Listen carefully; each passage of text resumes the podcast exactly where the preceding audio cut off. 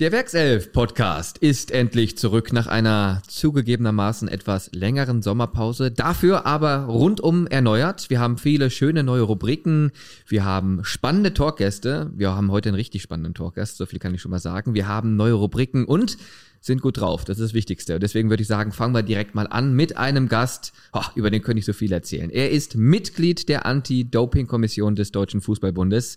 Er ist Pandemiebeauftragter von Bayern 04 Leverkusen.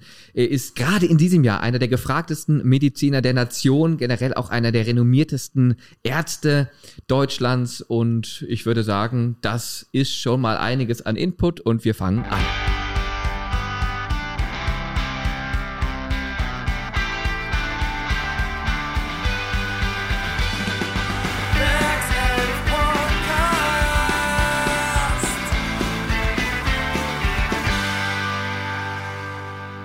Der Werkself Podcast. Heute mit Dr. Karl-Heinrich Dittmar. Ja, da haben wir die Katze aus dem Sack gelassen. Hallo. Hallo, vielen Dank. Ja, ich habe jetzt schon einiges aufgezählt. Ne? Mitglied der Anti-Doping-Kommission des DFB, Pandemiebeauftragter und ähm, eigene Praxis hast du, glaube ich, auch in Leverkusen. Ne? Ja, das stimmt. Also insofern, ähm, da kann man noch einiges nennen. Was habe ich vergessen alles? Ja, also äh, Direktor der medizinischen Abteilung ist eigentlich äh, eine große, wichtige und sehr, sehr schöne Aufgabe von mir und füllt einen Großteil meines Tages aus. Äh, das ist sicherlich was, was man erwähnen sollte, weil das eine irre Truppe ist, die ich da führen darf und äh, das macht Riesenspaß. Genau. Das auf jeden Fall. Darüber sprechen wir natürlich gleich. Ähm, jetzt haben wir schon deinen vollen Namen gesagt, aber viele sprechen dich auch einfach nur Kalle an, ne? Das ist richtig. Ja, es ist sogar ganz lustig. Äh, hier bei Bayern 04 heiße ich Kala. Ähm, das ist entstanden, weil als ich kam, gab es schon einen Kalle, da gab es den Kalle Ramelow. Und äh, der Dieter Czolek, unser leitender Physiotherapeut damals, äh, hat das irgendwie umbauen müssen und dann wurde ich zu Kala. Äh, kein Mensch nennt mich auf der ganzen Welt so, außer bei Bayern 04, aber da ist das äh, nicht mehr loszuwerden. Aber mittlerweile habe ich mich dran gewöhnt und finde es auch ganz schön. Kali, Kala, das. Äh Gut, Kali gibt's natürlich auch. ja. Also äh, E und I waren weg. Okay, ja, wunderbar. So, also, so dürfen wir dich also auch nennen. Das äh, freut uns und wir sprechen über das, was momentan so abgeht. Sag ich jetzt einfach mal ganz salopp, das ist ja wirklich Wahnsinn. Also, die Werkself hat ein straffes Programm mit Bundesliga, Europa League, mit DFB-Pokal und allem, was dazugehört. Viele englische Wochen. Das muss alles irgendwie reingepackt werden in so einen Terminplan, bis dann nächsten Sommer die EM losgeht.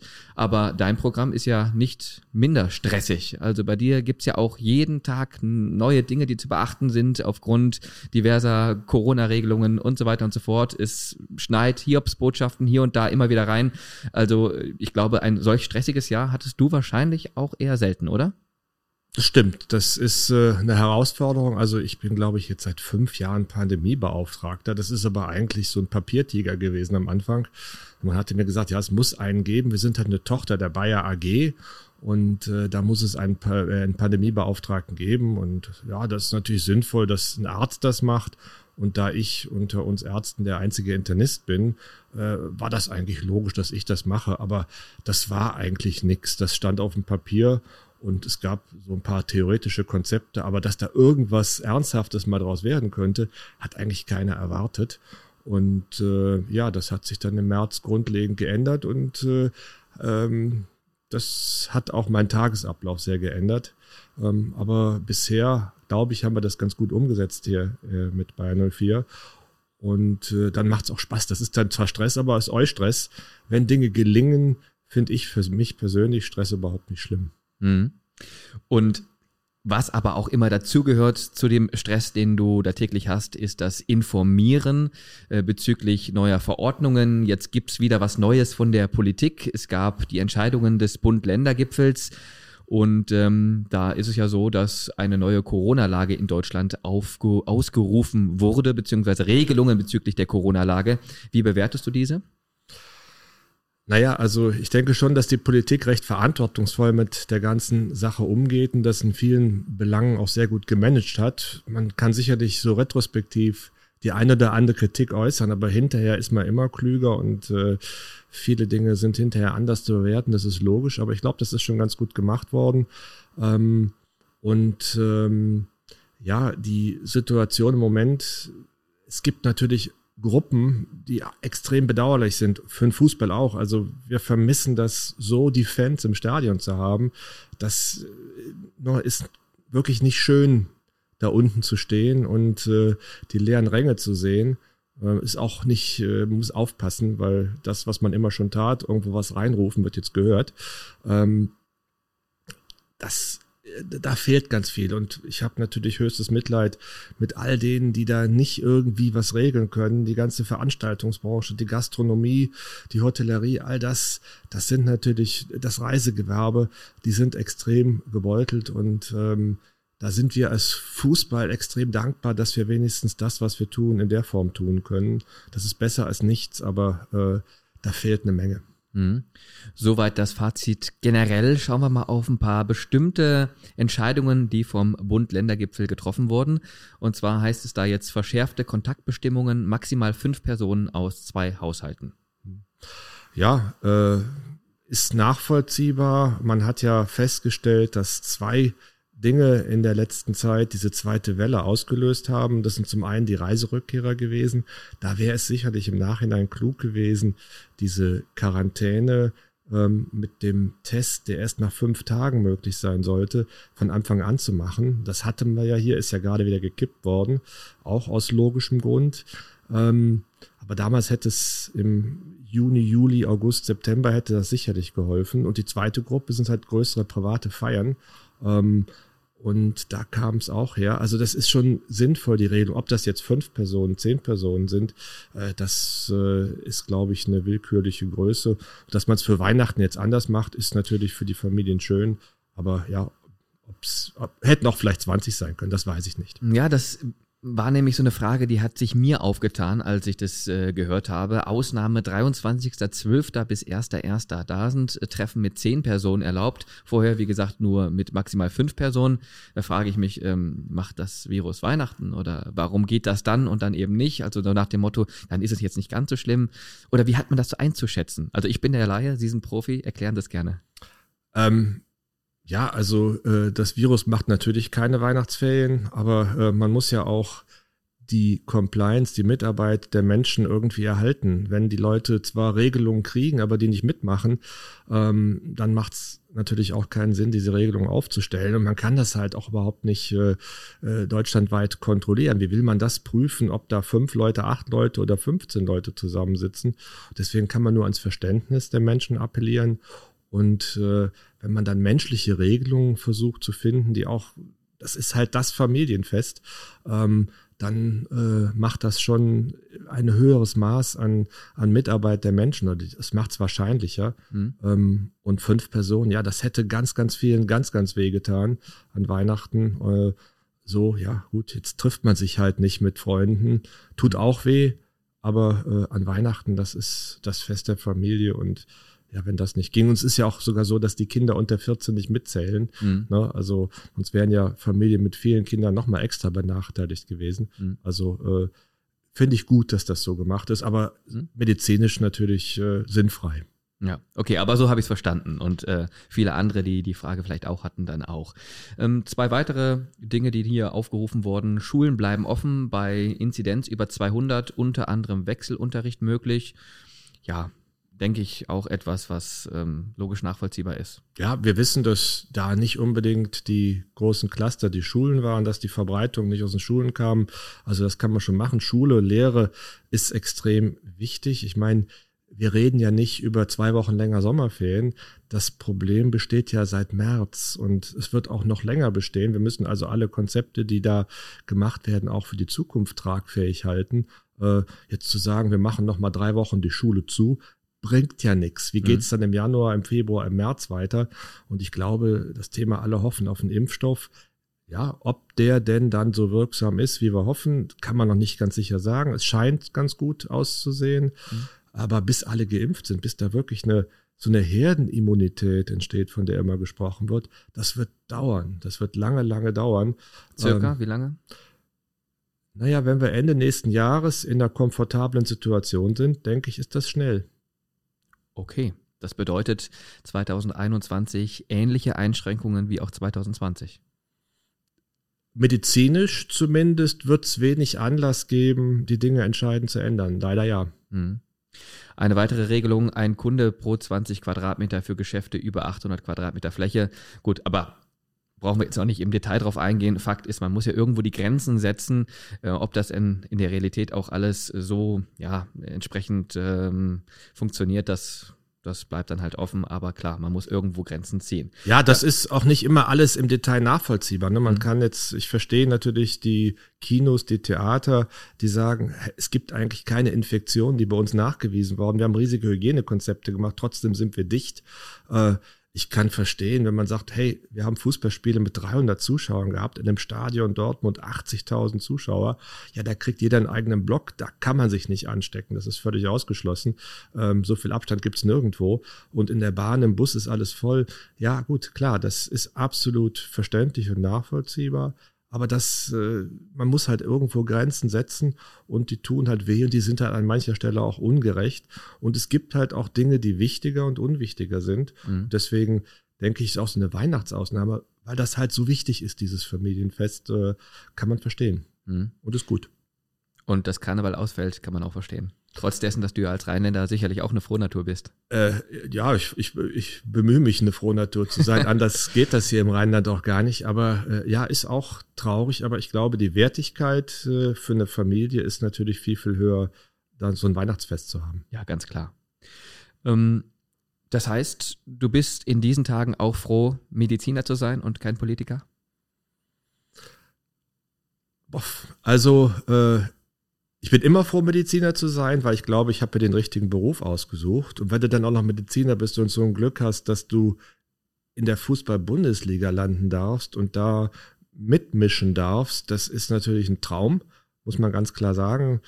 Äh, der Michael Reschke, der jetzt ja gerade Schalke äh, gegangen ist, äh, hat mal gesagt, du musst morgens aufstehen, dich immer kneifen, um dir zu sagen, dass du wirklich dabei bist. Und das stimmt. Das ist eine ganz tolle Geschichte. Das macht natürlich eine Riesenfreude, aber auch der Rest meines Berufs macht mir immer noch Riesenspaß. Mhm. Ich habe jetzt 22 Jahre eine Praxis.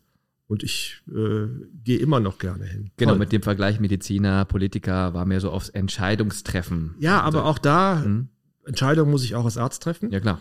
Und der Politiker ist ja dafür da, mhm. Entscheidungen zu treffen. Eigentlich haben sie momentan mal eine richtige Aufgabe. Äh, unschön zwar, aber dafür sind Politiker da. Ich habe manchmal den Eindruck bei Politikern, dass, wenn eigentlich nichts passiert, dass die, weil sie ja was tun müssen, irgendwelche Regelungen und Gesetze schaffen, die häufig Verschlimmbesserungen sind des Ganzen. Also vieles wird komplizierter oder äh, aber man muss ja, wenn man im Parlament sitzt, irgendwas tun und irgendwas entscheiden. Ja, Aktion, ne? Das, äh, und jetzt ist mal richtig was zu entscheiden mhm. und dafür sind sie ja da. Also äh, deswegen, äh, nee, also ich glaube, auch wenn ich Politiker wäre, würde ich jetzt auch alles geben um das richtig zu machen und dann dafür da zu sein. Da bin ich mir sicher. Du bist äh, Pandemiebeauftragter von Bayern 04 seit fünf Jahren, hast du gerade erklärt. Das war damals ein Papiertiger, jetzt ist es plötzlich so die Aufgabe schlechthin. Was konkret heißt das genau? Also wie sehen deine täglichen Aufgaben aus? Naja, also Pandemiebeauftragter Bayern 04, wir müssen halt unterscheiden. Wir haben ja einmal den, die Fußballmannschaft oder die Fußballmannschaften, es gibt ja mehrere ähm, wo halt Hygienekonzepte mit zu entwickeln sind und, und, und. Und wir haben das mittelständische Unternehmen bei 04. Hier arbeiten ja viele Menschen im Ticketing, in der Verwaltung, in, in allen möglichen Bereichen, für die wir ja auch Konzepte machen müssen, dass die sicher arbeiten können. Thema Arbeitsschutz, Thema Hygiene am Arbeitsplatz. Wer kann wie, wo hinkommen? Wir müssen mussten von Anfang an allen erklären, was ist sicher, was ist unsicher. Ähm, alle haben Angst gehabt. Ne? Man ist ja, äh, das ging mir selber so, als ich die Pandemie losging und man dann eigentlich gar nicht mehr raus durfte, also als der Lockdown war, mhm. dann war man ja draußen auf der Straße und hielt ja Abstand und guckte, oh, da kommt einer. Äh, ist ja, das war ja übertrieben, diese Sorgen, die man da hatte, ähm, wie man sich da äh, zum Teil verhalten hat. Aber das ist natürlich bei ganz vielen auch äh, so emotionalisiert gewesen und äh, ja, mittlerweile wissen wir, wie wir uns gut schützen können und dann geht das ja auch in aller Regel. Aber das müsste, musste transportiert werden für das mittelständische Unternehmen. Das musste transportiert werden für die Fußballer. Die Fußballer sind ja extrem hart getroffen gewesen, weil die, ähm, weil die ja am Anfang einen extremen Lockdown hatten. Die durften ja ihre Wohnung im Prinzip nicht verlassen. Wir waren ja in einer Blase Wir durften keine Freunde treffen, wir durften nicht essen gehen. Alles, was andere Leute dann schon wieder tun durften, durften die Fußballer ja nicht, um spielen zu dürfen. Das musste man auch vermitteln. Man musste denen erklären, man musste da auch Akzeptanz schaffen bei denen. Das sind so Aufgaben gewesen. Ähm, und jetzt andauernd natürlich äh, ganz konkrete Situationen, Corona-Kontakte oder Pläne, die jetzt entwickelt sind. Wie können wir eventuell einen Weihnachtsmarkt machen? Wie können wir eventuell äh, irgendeine Aktion machen? Wie kann ein Spiel ablaufen? Was sind die Einreisevorschriften, wenn eine Mannschaft aus Israel kommt? Was ist, und das ist halt unendlich viel. Und das, was Sie eben sagten am Anfang, dass da die Vorschriften ähm, schwierig sind teilweise. Ich habe also eine Erinnerung, ist glaube ich vier Wochen her, da gab es eine Corona-Verordnung der Stadt Leverkusen die wir diskutiert haben, als wir hofften, noch ein paar Zuschauer ins Stadion zu kriegen. Ich habe mich natürlich vorbereitet. Wir hatten, hatten ja ein Treffen mit Fernando Caro, Rudi Völler und einigen anderen. Ähm, und auf dem Weg hierhin kam eine neue Verordnung. Ich hatte also frisch vom Tag vorher die alte ausgedruckt und äh, unser Justiziar saß dann da, als ich dann daraus zitierte, sagte, hm, nee, nee, seit 20 Minuten gibt es eine neue, die dann zum Teil das Gegenteil sagte. Mhm. In den Verordnungen des, der Taskforce, der DFL, gab es Dinge, wo dann drin stand in der Version 1, sollten zu Hause bleiben. Und in dem nächsten war nur ein Wort geändert, müssen zu Hause bleiben. Und so Kleinigkeiten haben halt eine extreme Bedeutung. Mhm. Da musste man aufpassen, dass man es nicht übersieht. Das ist extrem schwierig, das im Blick zu behalten. Und ähm, ja, ja, es wird immer schwieriger, weil es immer mehr wird. Ja, es wird immer mehr, es wird immer komplexer. Man versucht natürlich auch ähm, zu lernen aus den Dingen, die man vielleicht vorher falsch eingeschätzt hat. Apropos falsch einschätzen. Du sprachst gerade auch so über das Thema Angst. Angst ist ja auch meist etwas, was aus Unwissenheit heraus resultiert. Ähm, da bist du ja dem Laien von der Straße oder ne, bist du da ja ein Stück weit voraus in medizinischer Hinsicht. Du wusstest vielleicht ein bisschen besser Bescheid, inwiefern man tatsächlich Respekt oder auch Angst haben musste vor dem Virus. Wann hast du es einschätzen können? Und ähm, ja, jetzt auch nochmal die Frage geklärt, wie ängstlich muss man da wirklich sein? Also richtig einschätzen, wie gefährlich ist es, ist wirklich extrem schwierig bis unmöglich, weil das Einzige, was wir zu Jahresbeginn wussten, was Einzige, was die richtige Beschreibung war, als man vom neuartigen Coronavirus sprach, neu hieß, keiner weiß Bescheid, so richtig. Und da haben wir sicherlich in manchen, da gab es ja auch jeden Tag neue Meldungen, ne? es bleibt auf den Oberflächen für 22 Stunden, für 20 Minuten, es äh, ist das Killer-Virus, es ist eher harmlos wie ein Schnupfen. Also es ging ja Bandbreiten, die äh, so gigantisch waren. Ähm, und letztlich, wenn man ganz ehrlich ist, so hundertprozentig wissen wir es immer noch nicht. Wenn wir so Zahlen, so ganz schreckliche Worte wie Übersterblichkeit angucken, ist ehrlicherweise äh, eine, eine Bezeichnung, die ich im letzten Jahr auch noch gar nicht kannte. Mhm. Ähm, ja, da sind wir gar nicht so schlecht in diesem Jahr. Und das, was passiert ist, wir haben sicherlich zu Recht Angst vor vielen Szenarien gehabt. Besetzung oder Belegung der Intensivstation und und und ist ja zum Glück in Deutschland alles nicht eingetreten bisher. Aber äh, jetzt kann man sagen, war es übertrieben, die Maßnahmen, oder war es so, dass es eben nicht eingetreten ist, weil die Maßnahmen ergriffen wurden? Das kann keiner wirklich beantworten. Ich habe Respekt vor diesem Virus, absolut, wie ich vor allen Infektionskrankheiten Respekt habe. Das kenne ich aber aus dem täglichen Beruf. Und ähm, aber ich habe weder Angst noch Panik. Wie funktioniert das Hygienekonzept bei Bayern 04? Also wie ist hier alles organisiert, sodass der Spielablauf alles stattfinden kann? Na, es gibt ja ein Konzept, das von der DFL und vom DFB, der sogenannten Taskforce, entwickelt worden ist. Äh, da war federführend der äh, Internist der Fußballnationalmannschaft, der Tim Meyer aus äh, Saarbrücken, beteiligt. Ähm, ein Kollege aus der Bundesliga, der Mannschaftsarzt von ähm, Borussia Dortmund, der Markus Braun, war beteiligt und einige andere Experten, also eine, eine ähm, Infektionsexpertin und, und, und, waren beteiligt. Und die haben eigentlich ein sehr vernünftiges Konzept für alle Bereiche. Also beginnend von der Mannschaft über äh, die Reisen, über TV-Konzepte, über Stadion etc. entwickelt, dann weiterentwickelt, haben dann auch im weiteren Verlauf gewisse Rücksprachen gehalten, so bei der äh, Version mit den Zuschauern, die dann entstanden ist, durfte ich auch so ein bisschen Input damit reinbringen. Ähm, ja, das ist die Basis dessen, was man halt lokal umsetzen muss. Ein solches Konzept muss dann mit der lokalen Behörde äh, besprochen und verhandelt werden. Hier muss man die Stadt Leverkusen sehr loben. Die waren sehr, sehr kooperativ mit all den Dingen, die wir mit denen besprochen haben. Das ging alles wirklich sehr, sehr, äh, sehr, sehr gut, sehr auf einer nicht emotionalen Ebene, einer sehr sachlichen Ebene.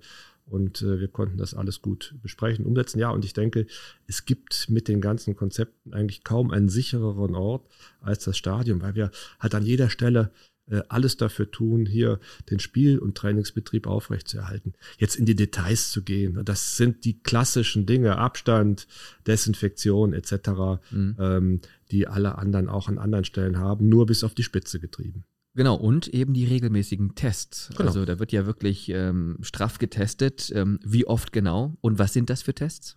Na, also wir machen verschiedene Tests. Ähm, und es hängt auch ab, wie stark die Pandemie ist. Ne? In, der, äh, in der aktuellen Phase haben wir zweimal die Woche so, so eine PCR-Testung. Das sind diese Abstriche, ähm, wo dann ähm, ein Teil der Erbsubstanz des Virus im Labor analysiert wird. Das ist so die empfindlichste Methode, die es gibt. Ähm, momentan, es ist ja gerade neu auf den Markt gekommen, ergänzen wir das durch Antigenteste, äh, weil man die häufiger durchführen kann. Die sind sehr viel preiswerter, die kann man äh, quasi vor Ort durchführen. Das sind die sogenannten Schnelltests. Ne? Die sind ein bisschen schlechter in der Qualität der Aussage, aber nicht viel, helfen uns auch. Die machen wir fast täglich im Moment. Und diese PCR-Testungen, auch gemäß dem Konzept zweimal in der Woche. Ne? Mhm. Wir wollen mit PCR-Testung sicherstellen, dass die Spieler, die auf dem Platz gegenüberstehen, alle nicht infektiös oder zumindest nicht ansteckend infektiös sind. Ja, und wie läuft das dann ab, wenn sich, wie bei uns zuletzt, herausstellt, dass Edmond Tapsoba ein positives Testergebnis hatte? Also wie funktioniert so die Organisationskette? Wer informiert, informiert wen? Wie lange dauern die Abläufe und so weiter und so fort? Also Edmond ist ja zurückgekommen von der Nationalmannschaft und äh, bevor wir einen Spieler, der aus einem Risikogebiet, wobei wir sind natürlich mittlerweile selber Risikogebiet, aber aus einer Gegend kommt, aus Bedingungen kommt, die wir nicht unter Kontrolle haben. Ich weiß nicht, ich gehe davon aus, dass die das auch ordentlich machen, aber ich weiß nicht, wie die Nationalmannschaft von Burkina Faso das alles organisieren kann, wie die das in Malawi bei dem zweiten Spiel organisieren konnten. Ähm, deswegen testen wir all die Spieler, bevor sie wieder zur Mannschaft kommen, ähm, äh, mit so einer PCR-Testung. Und der Edmond ist quasi aus Paris gekommen, hat ähm, dann äh, einen solchen Test bekommen, ist dann bis zum Erhalt des Ergebnisses zu Hause geblieben. Der Test war positiv und dann ging er quasi nahtlos in die Quarantäne. Das haben wir dann mit der zuständigen Behörde natürlich auch besprochen. Ähm, ja, und äh, er ist in Quarantäne genauso lange wie jeder andere auch. Äh, wir gehen noch ein bisschen darüber hinaus.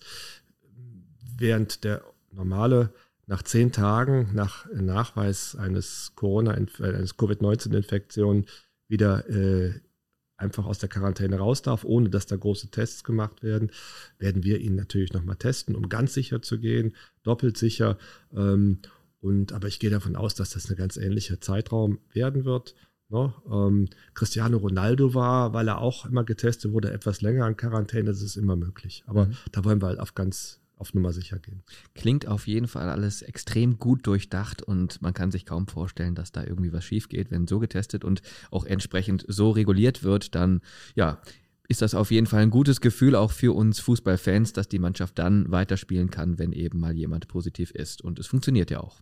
Bisher hat es zum Glück funktioniert, aber es hat natürlich eine Menge Pitfalls. Ne? Also man kann da schön irgendwo reinfallen, weil irgendwelche Dinge nicht einem so ganz bewusst war. Bisher hat es alles gut geklappt, bin ich sehr dankbar für. Ich muss auch die Mannschaft loben, das gesamte Umfeld loben. Die machen da alles super mit, weil so zweimal in der Woche sich da in Hals und Nase bohren zu lassen und die Tests, die wir machen, das sind keine Spaßtests, sie sind richtig unangenehm, weil wir halt Ergebnisse haben wollen. Das ist ganz toll, dass die das ohne Mohren mitmachen mittlerweile. Ähm, und äh, ja, das äh, da bin ich sehr dankbar, weil sonst wäre alles viel, viel schwieriger und deswegen klappt es bisher auch so gut, ja. Gibt es da Unterschiede zwischen den Tests, die die Fußballer ähm, machen und die der normale Mensch von der Straße auch machen kann? Ja, minimal. Also äh, im normalen Test wird meist ein Abstrich aus dem Rachen nur genommen. Wir machen einen Abstrich aus dem Rachen und aus der Nase. Die Nase ist insofern gemein. Das ist ein sogenannter nasopharyngealer Abstrich. Das heißt, man geht durch die Nase und das Nasenloch hinten geht ja bis in den Rachen. Ne? Wenn ich einatme durch die Nase, geht es ja auch in die Lunge, logisch. Und wir gehen durch dieses Loch bis hinten in den Rachen. Und das macht keinen Spaß. Äh, äh, und wir wollen ja wirklich keine positiven haben. Wir wollen keine, keine Schummeltests haben. So, wir gehen mal so ein bisschen vorsichtig drüber, dass wir uns nicht wehtun. Nee, wir haben da extra professionelle Abstreicherinnen eingestellt und die machen keine Gefangenen, wie man so schön sagt. Die, mhm. äh, die machen es richtig. Und äh, da lieben, das lieben wir. Die ja, lieben wir. Das klingt auch schon schmerzhaft. Aber gut. Ist es auch. Alles, was der Sicherheit dient. Ähm, jetzt die große Königsfrage. Wann glaubst du, ist Fußball in Deutschland wieder vor Zuschauern möglich? Tja. Der Blick in die Glaskugel. Das ist ein Blick in die Glaskugel, äh, aber ich fürchte, dass das erst, wenn die Impfung sich weiter durchsetzt, der Fall sein wird. Ähm, weil ich habe eigentlich nicht die Hoffnung, dass die Zahlen gigantisch abstürzen. Das wäre wieder so der Punkt, wo wir über Zuschauer reden können. Ist eine Inzidenzzahl von kleiner 35. Ähm, da sind wir weit von entfernt. Ähm, und ja, gut, Wunder gibt es immer wieder, da hoffe ich natürlich drauf. Auch wenn wir zurückliegen äh, in der 89. Minute, wir geben weiter Vollgas und wollen immer noch gewinnen. Ähm, so ist das jetzt an der Stelle auch, aber eine realistische Chance, dass das jetzt im neuen Jahr schnell wieder losgeht, ähm, sehe ich nicht. Wenn es in der neuen Saison gelingt, wäre ich persönlich schon froh und glücklich. Ähm, und ja, in diese Richtung wird es gehen. Vielleicht haben wir Glück, vielleicht kommt April oder Mai raus, äh, wenn die Zahlen sich doch wieder erwarten, sehr positiv entwickeln. Äh, Fände ich schön. Aber gut, wir nehmen es, wie es ist und hoffen, dass es bald anders ist. Ja, da schwang jetzt so ein bisschen Zuversicht mit, deswegen lasse ich das jetzt genauso stehen. Das ist wunderbar und wir haben das Thema ja Corona ich denke, allumfassend behandelt und auch wieder viel dazugelernt. Vielen Dank erstmal für den Einblick. Und jetzt kommen wir zu einer schönen neuen Kategorie. Entweder oder. Ja, das Spiel ist genauso einfach, wie es klingt. Ich nenne zwei Begriffe und ähm, du darfst dich für einen entscheiden und auch gerne begründen, warum du dich für entsprechend diesen Begriff entschieden hast. Also Fußballstadion oder Arztpraxis? Fußballstadion. Ja, warum? Es ist einfach äh, im Stadion stehen mit 30, in anderen Stadien 80.000 Menschen teilweise um einen rum. Äh, das ist einfach ein, ein Gefühl, wie Ostern und Weihnachten zusammen. Ähm, Arztpraxis ist auch toll, aber ist natürlich jetzt äh, erhebliche Routine, ist häufiger, ist jeden Tag und das Spiel mit Zuschauern, ja, das ist halt das Highlight der Woche im Prinzip. Und äh, ja, wer da mal bei so einem Spiel unten gestanden hat, das ist wirklich ein, ein das, je nachdem, was es ist, das Gänsehaut, also beispielsweise das Pokalfinale gegen Werder Bremen, das haben wir zwar verloren, aber trotzdem, das war Gänsehaut äh, durch und durch. Also sowas sind Erlebnisse, die ich nie missen möchte und ist für mich immer das Highlight der Woche. Erfolg des Vereins oder Gesundheit des Spielers? Gesundheit des Spielers geht vor, muss es als Arzt sein. Ich bin natürlich absolut äh, erfolgsorientiert auch für den Verein. Aber das ist auch eins unserer Konzepte. Die medizinische Abteilung ist anders als in anderen Bundesliga-Vereinen so ein bisschen losgelöst vom Sport. Wir sind zwar Dienstleister des Sports, absolut, aber trotzdem sind wir ein bisschen, bisschen daneben. Das ist anders als bei anderen, ähm, weil wir natürlich auch den, dass die Gesundheit des Spielers auf lange Sicht haben wollen. Einfaches Beispiel, man hätte einen Trainer, im Moment läuft es ja wunderbar, also da kann man so etwas einmal erzählen. Man hätte einen Trainer, der kurz vor der Entlassung steht und dem nun völlig egal ist, ob ein Spieler sich langfristig ruiniert oder nicht, weil er um seinen Job, um seinen Stuhl kämpft. Ähm, und dann muss es in der Entscheidung des Vereins sein, dass man so einen Spieler nicht einsetzt, auch wenn es den Trainer den Job kostet, ähm, weil eventuell Langzeitfolgen entstehen würden. Und da äh, ist natürlich die Gesundheit des Spielers immer vorne. Und das ist sowieso, für einen Arzt muss die Gesundheit im Vordergrund stehen.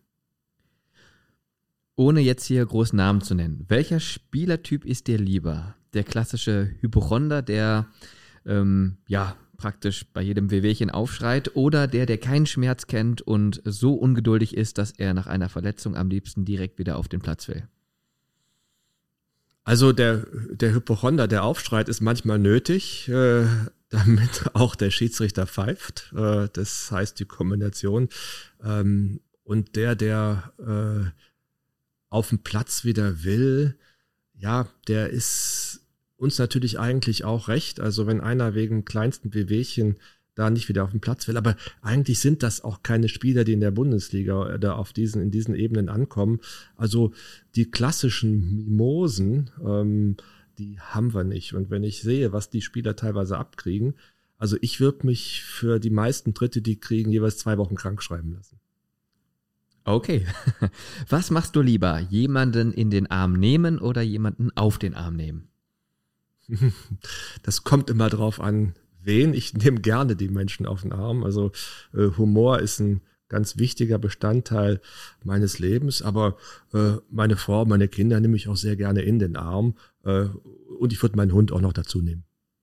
Okay, dann reden wir mal so ein bisschen über den Werdegang hier auch bei Bayern 04. Du bist seit 2009 Leiter der medizinischen Abteilung von Bayern 04 Leverkusen. Angefangen hast du 2002 als internistischer Mannschaftsarzt.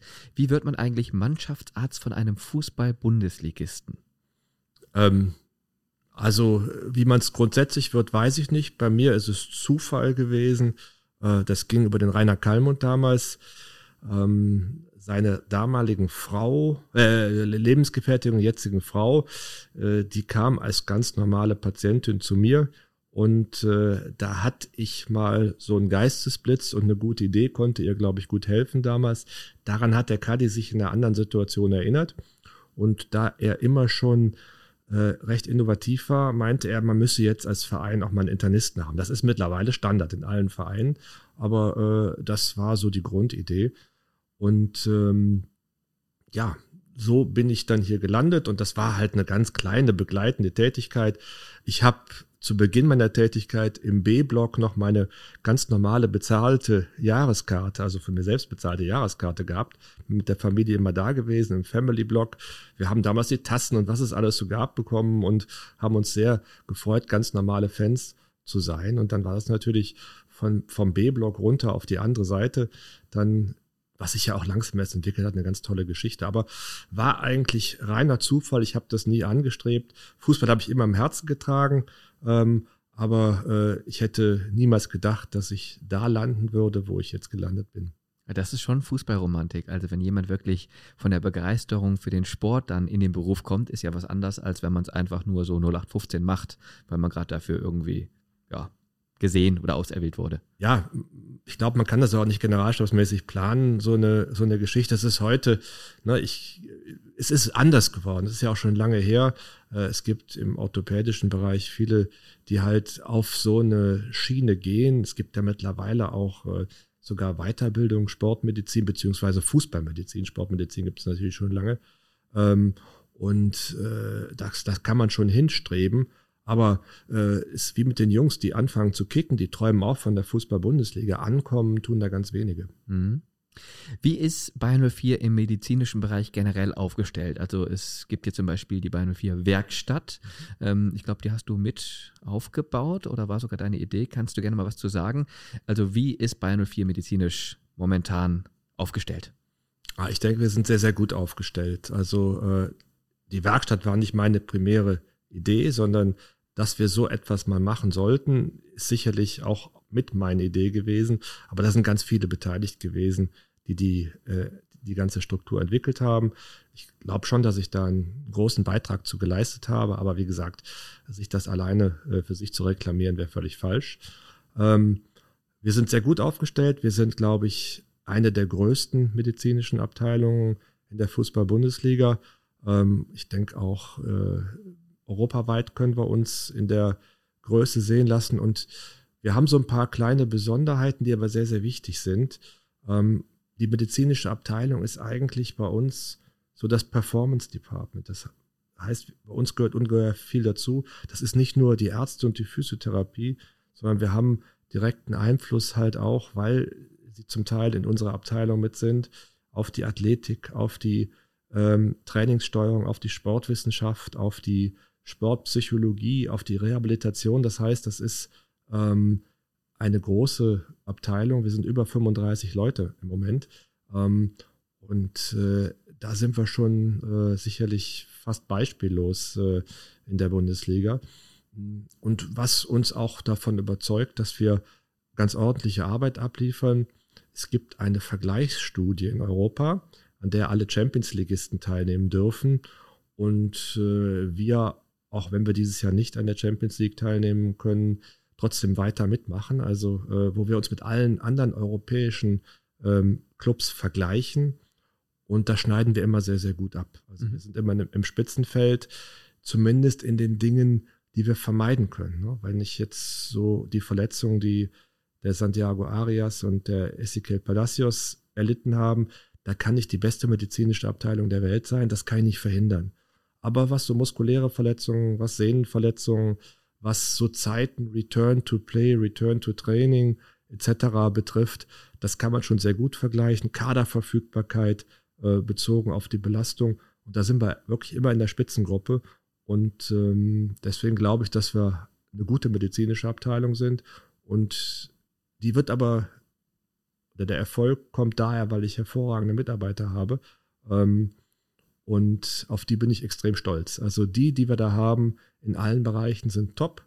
Und äh, wir haben da eine richtig gute Truppe zusammengestellt. Es macht Riesenfreude, auch mit denen zusammenzuarbeiten. Und äh, ich glaube, das ist der Grund des Erfolges, den wir da haben. Mhm. Top-Mitarbeiter, etwa 35, sagtest du, mhm. in der medizinischen Abteilung. Was ist da konkret deine Aufgabe?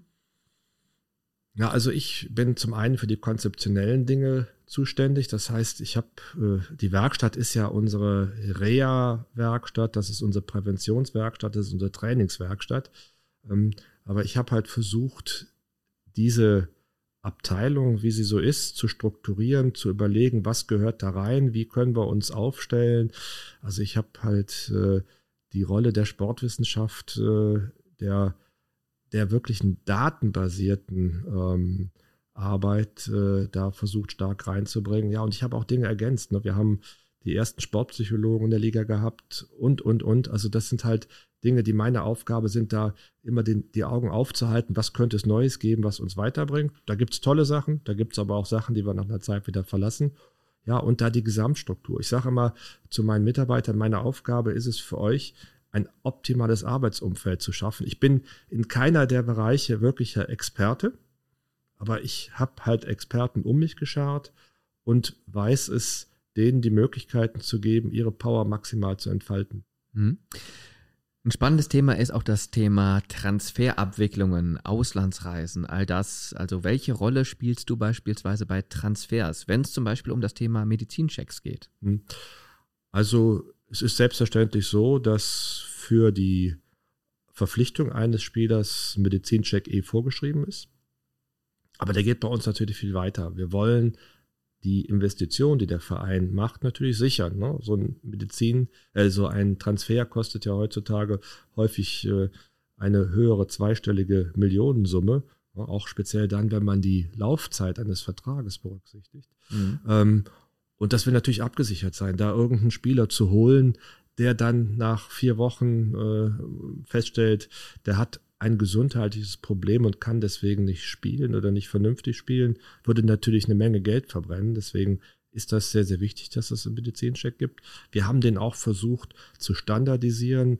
Der ist sehr, sehr umfangreich. Der geht weit über das hinaus, was vorgeschrieben ist natürlich. Aber es geht einfach um Sicherung unserer Investitionen ja, das ist eine Geschichte. Also ähm, am, wenn man hier Rudi Völler, Fernando Caro äh, etc. sitzen hat, die dann warten, Simon Rolfes bitte nicht zu vergessen, äh, die dann warten äh, auf die Unterschrift, die machen sie erst dann, wenn von uns Ärzten das Go kommt, es passt alles, es stimmt alles. Wobei, auch da muss man dann mehr vielleicht mal aufräumen, das durch Medizincheck durchgefallen, das gibt es eigentlich gar nicht.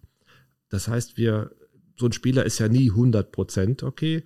Wir geben eigentlich am Ende ein Transfergutachten ab, wo dann drin steht, wir haben hier diese und jene Defizite und da besteht dieses und jenes Risiko. Ne? Also zum Beispiel, der hat eine Degeneration im Meniskus und da ist ein Ausfallrisiko innerhalb der nächsten zwei Jahre von 60 Prozent anzusetzen und wir rechnen mit einer Ausfallzeit von sechs Wochen. Also wie der so. TÜV beim Auto. So ähnlich. Oder wir schreiben, der hat einen schweren Knorpelschaden im Knie. Wenn das der Rest noch abreißt, dann ist der Sportinvalide. Auch das kann drinstehen. Was aber nicht heißt, dass der dann durchgefallen ist, ob der Spieler dann gewollt wird oder nicht. Trotz dieser Einschränkung, das entscheidet die sportliche Leitung, weil vielleicht den einen oder anderen Spieler bekommt man ja auch erst dann, mhm. wenn er irgendwelche Defizite hat. Spannend. Das war mal ein interessanter Blick hinter die Kulissen, aber klar, also es ist praktisch eine Empfehlungsgebung an die sportliche Leitung, so nach dem Motto, jetzt wisst ihr, was ihr da habt, entscheidet selber, ob ihr es wollt. Ihr kauft auch medizinisch nicht die Katze im Sack, ganz genau. Ja, großartig. Ja, vielen Dank für die Aufklärung. Ähm, generell ist es ja tatsächlich so, wir haben auch extrem viele Nationalspieler bei uns im Kader. Ich glaube, zwölf Stück waren bei der letzten Länderspielreise in unterwegs, in jeglichen Ländern unterwegs. Ähm, wie läuft das dann ab, wenn dann die Hiobs-Botschaften reinkommen? Verletzung hier, Verletzung da. Ähm, ist es dann so, dass es plötzlich heißt, äh, bitte Kalla, einmal um die Welt fliegen, erst Argentinien, dann Griechenland und zusehen, dass du die Spieler checkst? Oder wie läuft die Zusammenarbeit mit den ausländischen Kollegen? Wie funktioniert das? Also das geht in aller Regel gut. Die Nationalmannschaften sind ja auch alle hochprofessionell medizinisch geführt. Wir stehen im Vorfeld und während einer solchen äh, Verletzung natürlich komplett die ganze Zeit in Kontakt mit denen. Ähm, aber wenn wir einen Zweifel haben, wenn irgendwas uns nicht passen würde, dann setzen wir uns auch in Flieger und fliegen dahin. Das ist gar keine Frage. Aber das kommt eigentlich selten vor, dass man das tun muss. Aber äh, wir sind allzeit bereit. Ne? Also das für unsere Spieler wäre uns kein Weg zu weit. Mhm. Gab es das nicht mal, dass es plötzlich hieß, ähm, Kala bitte erstmal nach Argentinien und dann äh, zwei, zwei, drei Tage später nach Griechenland? Ja, das, Rezzos? Genau, das war aber Spielerverpflichtung. Das so, war, okay. Ja gut, aber es ist auch interessant, das mal zu erfahren, wie das funktioniert. Ja, das, diese Transfers sind natürlich zum Teil sehr kurzfristig. Speziell deshalb, weil wir bei Bayer Leverkusen auch in der Transferpolitik sehr ausgeschlafen sind. Das heißt, äh, häufig äh, etwas schneller als die anderen sind. Und dann darf es natürlich nicht an der Medizin scheitern. Ja, das, äh, da ging es zu Alario äh, nach Buenos Aires. Äh, das sind dann häufig Trips. Man denkt sich, oh, super, äh, Reise nach Argentinien. Aber das sind dann Flieger, wo man dann am Sonntagabend, äh, so war es, glaube ich, in dem Fall auch Sonntagabend, äh, sich in den Flieger setzte, dann am ähm, Montagmorgen Ortszeit in Buenos Aires ankam, in die Stadt sauste, dort dann äh, den Spieler untersuchte, was natürlich auch eine gewisse logistische Geschichte ist, weil man MRTs etc. braucht. Das muss man erstmal alles organisieren. Das geht dann aus dem Flieger oder vom Flughafen. Ähm, wenn man nicht schon mal da war in der Stadt und schon jemanden kennt, das war dann bei den anderen Spielern äh, aus Buenos Aires einfacher. Ähm, dann ist die Untersuchung, dann auf dem Weg zurück zum Flughafen das Transfergutachten ähm, und äh, dann zurück, also ohne Übernachtung. Ich glaube, ich bin sechsmal in Brasilien gewesen, habe aber insgesamt nur zwei Nächte da verbracht. Ich war dreimal in äh, Argentinien und insgesamt eine Nacht. Ähm, das ist nicht ganz so toll, diese Reisen, wie man sich das so vorstellt. Ähm, naja, und diese Reise ging halt weiter. Wir kamen zurück. Das war dann der Dienstagnachmittag. Da kommt man äh, nach zwei Nächten im Flieger zurück. Und dann hieß es ja, morgen früh um 6 Uhr gehen wir dann nach äh, Athen, weil wir den Rezus untersuchen müssen. Äh, dann flogen wir nach Athen. Wir hatten auch einen Charterflieger und es war auch versprochen worden, dass wir am Abend zurückfliegen. Aber die Verhandlungen haben sich länger hingezogen. Rudi Völler, der dann da mit war, musste über Nacht bleiben. Und der Kollege und ich, die das, der Borak Yildirim war da mit, die dann untersuchten, ähm, mussten zurück. Wir sind dann nach Paris geflogen, sind dann nachts äh, mit dem Auto von Paris noch zurückgefahren fahren, waren dann quasi Donnerstag in den frühen Morgenstunden wieder am Kölner Flughafen, um unsere Autos zu nehmen. Ja, und dann war der Donnerstag eigentlich ein halbwegs normaler Tag geplant. Ähm, da war es schön, dass Donnerstagabend war. Aber also beides erfolgreich und deswegen gut. Also von der Geschwindigkeit und von den Reisezielen klingt das wie so ein James Bond-Drehbuch. äh, Einmal um die Welt. Ja, das, das passiert schon, dass man rumkommt, aber wie gesagt, äh, man hat nichts davon. Ich glaube, ich habe beim fünften oder sechsten Besuch in Madrid das erste Mal irgendwie das Schloss da gesehen, weil ich eine Stunde Zeit hatte. Äh, das ist leider viel weniger romantisch, diese Reisen, als man sich das äh, wünscht oder erträumt oder vorstellt. Aber klar ist geworden, du musst flexibel sein bei deinem Job und immer mal wieder reagieren, wenn genau. es heißt, fahr nach A oder flieg nach B. Genau, da bin ich auch mein, das mag ich an dieser Stelle auch mal sagen, meinen Partnern in der Praxis. Ich habe zwei Kollegen, eine Kollegin, einen Kollegen in der Praxis, sehr dankbar, die mir da absolut den Rücken frei halten, weil sonst ging das auch gar nicht. Ne? Man sagt immer, hinter einem äh, speziellen Mann muss auch eine starke Frau stehen. Äh, das stimmt auch da. Meiner Frau bin ich sehr dankbar, dass sie dieses, dieses Ganze mitmacht. Ähm, aber äh, auch in der Praxis, die äh, beiden Kollegen, wenn die nicht so mir den Rücken frei halten würde, hätte das auch alles nicht funktioniert. Mhm. Anderes ähm, spannendes Thema, was auch immer heiß diskutiert wird in den ja, letzten Tagen und Wochen ist das Thema Länderspiele. Ähm, wie bist du da eingestellt? Also Länderspiele, aber auch, da können wir direkt das Thema englische Wochen mit reinnehmen und äh, diese ganze Vielfachbelastung aufgrund der diversen Wettbewerbe, gerade bei 04 ist ja immer dreifach gefordert, lange Zeit, Pokal, Europa League, Champions League, ähm, je nachdem, was gerade ansteht, Bundesliga. Ähm, wie ist das aus medizinischer Sicht zu bewerten, die Belastung mit diesen vielen Spielen und kurzen Pausen? Ja, die Belastung ist hoch. Man muss sich einfach so aus medizinischer Sicht, aus Belastungssteuerungssicht, aus sportwissenschaftlicher Sicht, aus Trainingssteuerungssicht äh, unterscheiden, dass eine englische Woche und eine normale Woche mit zwei, also Samstag, Samstag spielen, was komplett anderes ist. Weil wir eigentlich immer nur Phasen vor oder nach dem Spiel haben. Das heißt, wir haben gar keine normalen Trainingseinheiten. Wir haben kaum Chancen zu regenerieren. Äh, das heißt, das A und O ist Belastungssteuerung derzeit, ist Regenerationsmanagement. Das heißt, da müssen wir extrem viel äh, uns Mühe geben, müssen wir extrem gut arbeiten im Team, auch mit dem Trainer zusammen. Das ist auch ganz, ganz wichtig, dass der Trainer da auch auf die Sportwissenschaftler, auf die Athletiktrainer hört, was in unserem Fall durchaus sehr stark, sehr gut der Fall ist, ähm, dass wir äh, da mit einer solchen Belastung äh, Herr werden können. Aber es ist extrem viel. Und es wird dieses Jahr auch schwierig werden, weil wir keine Winterpause haben werden. Das heißt, wir haben keine Zeit, da so ein bisschen mal durchzuschnaufen.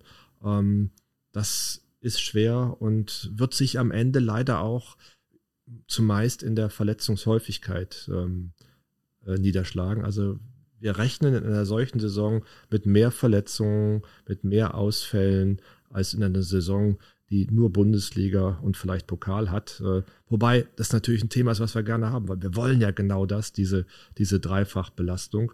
Ähm, aber äh, gut. Also präventiv geht es da wirklich um das Thema, ähm, ja, Belastungssteuerung. Das hat ja dann der Trainer in der Hand, der wahrscheinlich dann auch immer mit dir in Absprache ist.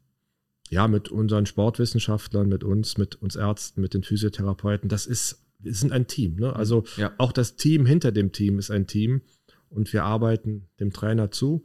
Und äh, wobei er muss es annehmen, unser jetziger Trainer nimmt das sehr gut an und deswegen klappt das bisher auch sehr gut. Mhm.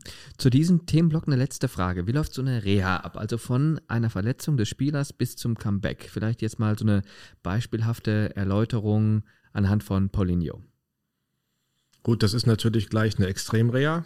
Ja. Kreuzband ist ja so vom Korrigierbaren fast das Schlimmste, was wir uns vorstellen. Ja, äh, das beginnt erstmal mit der Operation. Ne? Die Verletzung kommt. Wir analysieren, was es ist. Wir analysieren, wo er am besten operiert wird. Ähm, das haben wir natürlich getan. Das ist nicht immer gleich. Also äh, es gibt für jede Verletzung einen spezialisierten Operateur, den wir uns aus, aussuchen. Und das muss im Jahr 2020 auch nicht der gleiche sein wie 2018. Also äh, mit Oskar Wald gesprochen, unser Geschmack ist ganz einfach, von allem nur das Beste an der Stelle. Macht ja auch Sinn. Und äh, gut, wenn er dann aus der OP zurückkommt, dann nach Maßgaben des Operateurs äh, werden erst Maßnahmen gemacht wie Lymphdrainage, wie einfach äh, Behandlung, äh, wo man noch nichts machen kann. Dann gibt es halt Phasen, wo zunehmend Belastungen eingebaut werden können. Ähm, und das steigert sich halt im Laufe der Zeit. Und man darf damit rechnen, dass bei so einer Kreuzband-OP ähm, etwa ein halbes Jahr vergeht, bis wieder äh, ein Return to Play oder ein Return äh, zur Mannschaft ähm, stattfindet. Und das geht Schritt für Schritt. Wir haben natürlich großartige Möglichkeiten in der Werkstatt auch Dinge zu monitoren, zu messen. Wir haben dann herausragende Vergleichsdaten, weil wir das über viele, viele Jahre schon haben. Das ist extrem hilfreich, wenn ich einfach sehe, ah, wie ist denn die Muskelkraft gewesen ähm, in der Vergangenheit und damit nicht erst anfangen im Verletzungsfall. Das haben wir alles an Daten. Na, man fragt sich, warum habt ihr denn so, sammelt ihr so viele Daten? Ja, am liebsten würden wir sie nicht brauchen, weil genau für diesen Fall wollen wir halt vorbereitet sein. Und das sind wir, ja. Und dann geht es Schritt für Schritt. Das gibt wöchentliche Besprechungen mit allen Beteiligten. Es geht dann aus der Werkstatt irgendwann in den Übergang ähm, zum, zum Mannschaftstraining. Da haben wir den Daniel Javin, unseren Jigger, einen brasilianischen Reha-Trainer, der äh, gemeinsam mit Renato Augusto damals gekommen ist. Und als Renato Augusto ging und wir ihn so hervorragend fanden, ihn glücklicherweise gewinnen konnten, hier zu bleiben. Auch der gehört zur medizinischen Abteilung. Ähm, dann wird er wieder an die Mannschaft herangeführt von, vom Jigger und irgendwann kann er dann Teile des Mannschaftstrainings mitmachen, dann das komplette Mannschaftstraining und dann steht er wieder zum Spiel zur Verfügung. Mhm. Und da hoffen wir mal, dass das so Richtung ja, äh, Januar, Februar passieren könnte. Okay. Gut, dann haben wir da auch mal eine kurze Einschätzung. Generell ist es aber so, dass man auch immer wieder hört oder liest, dass Spieler sich gerne auch mal im Ausland operieren lassen oder zumindest die Reha größtenteils auch mal im Ausland machen, zum Beispiel Brasilien. Wie oft gibt es sowas und wie ist da die Kommunikation mit, dem, mit den Ärzten im Ausland? Also, das war durchaus oft so, bevor wir die Werkstatt hatten. Aber die Spieler wissen, was wir und die Spieler an der Werkstatt haben. Wir haben eigentlich keinen Spieler, mehr gehabt, der, seit wir die Werkstatt in der Form haben, freiwillig woanders hin wollte. Mhm. Die haben wir mal eine Woche nach Hause gelassen, nach Brasilien, Argentinien oder sonst was, um sich einfach ein bisschen zu erholen. Es gibt Phasen, wo wenig läuft, aber die Reha wollen die alle hier machen, weil die wissen, das ist kaum besser möglich als hier. Ähm, und äh, wir haben ja auch Anfragen ohne Ende aus, aus allen Bereichen der Welt. Also wir haben Spieler aus der, aus der NBA gehabt, wir haben aus der ähm, aus der Baseball-Liga gehabt. Wir haben alles Mögliche hier gehabt, ähm, die hier gerne hinkommen möchten. Wir können gar nicht dem, dem Herr werden, was da alles kommen möchte, äh, weil wir ja eigentlich für uns sind. Und äh, aber äh, ne, wir haben äh, das, das ist halt nur in Grenzen möglich und deswegen die Spieler wollen nicht weg. Ich habe eigentlich in der ganzen Zeit keinen Spieler erlebt, der die Reha nicht bei uns machen wollte und das seit über zehn Jahren jetzt. Ähm, das äh, spricht vielleicht auch für meine Mitarbeiter. Ja, eine bessere, ein besseres Argument gibt es ja eigentlich gar nicht. Ja, ganz stark. Ähm, dann würde ich sagen, kommen wir jetzt zur nächsten Rubrik. Top 04. Meine Top 04. Ja, klingt einfach, ist es auch. Es gibt vier Kategorien auf dem Spielfeld, Tor, Abwehr, Mittelfeld, Sturm und du darfst da deinen Liebling jetzt hier mal positionieren, nennen und auch gerne begründen, warum. Es muss jetzt nicht der sportliche Grund im Vordergrund stehen, darf es, muss es aber nicht. Du kannst einfach frei heraus vom Herzen weg entscheiden, warum du wen da wie auf der jeweiligen Position ähm, einkategorisierst. Und wir beginnen natürlich im Tor. Ähm, also mein Lieblingstorwart in unserer ganzen Zeit, uiuiui, ui, das ist richtig schwer. Äh, die Torhüter liegen mir aus irgendeinem Grund immer besonders am Herzen. Ich weiß auch nicht wieso. Ähm, aber ich würde eigentlich ziemlich weit vorne unseren jetzigen Tor, den Lukas Radetzky, nehmen, weil das einfach ein Fundskerl ist. Es ist ein irrer Typ. Äh, ich finde, er ist ein richtig toller Torhüter. Ähm, aber er ist auch so neben dem Platz einfach eine echte Kanone. Äh, den der ist eine Nasenlänge von Bernd Leno, der natürlich als Torhüter auch einfach herausragend war.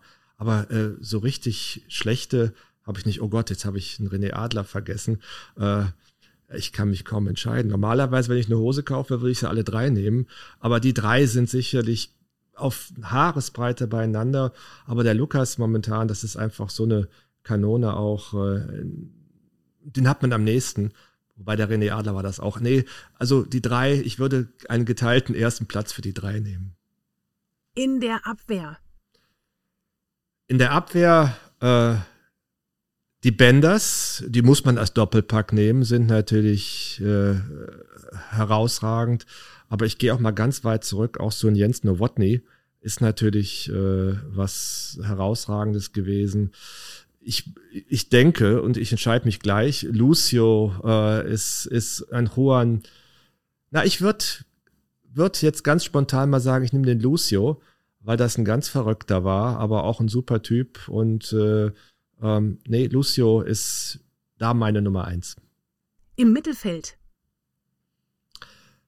Ja, da kommen natürlich so Spieler wie, wie Michael Ballack in Frage, da kommt ein Kai Havertz in Frage. Ähm, aber ich nehme mal einen, den wir in der medizinischen Abteilung eigentlich geliebt haben, den Arturo Vidal.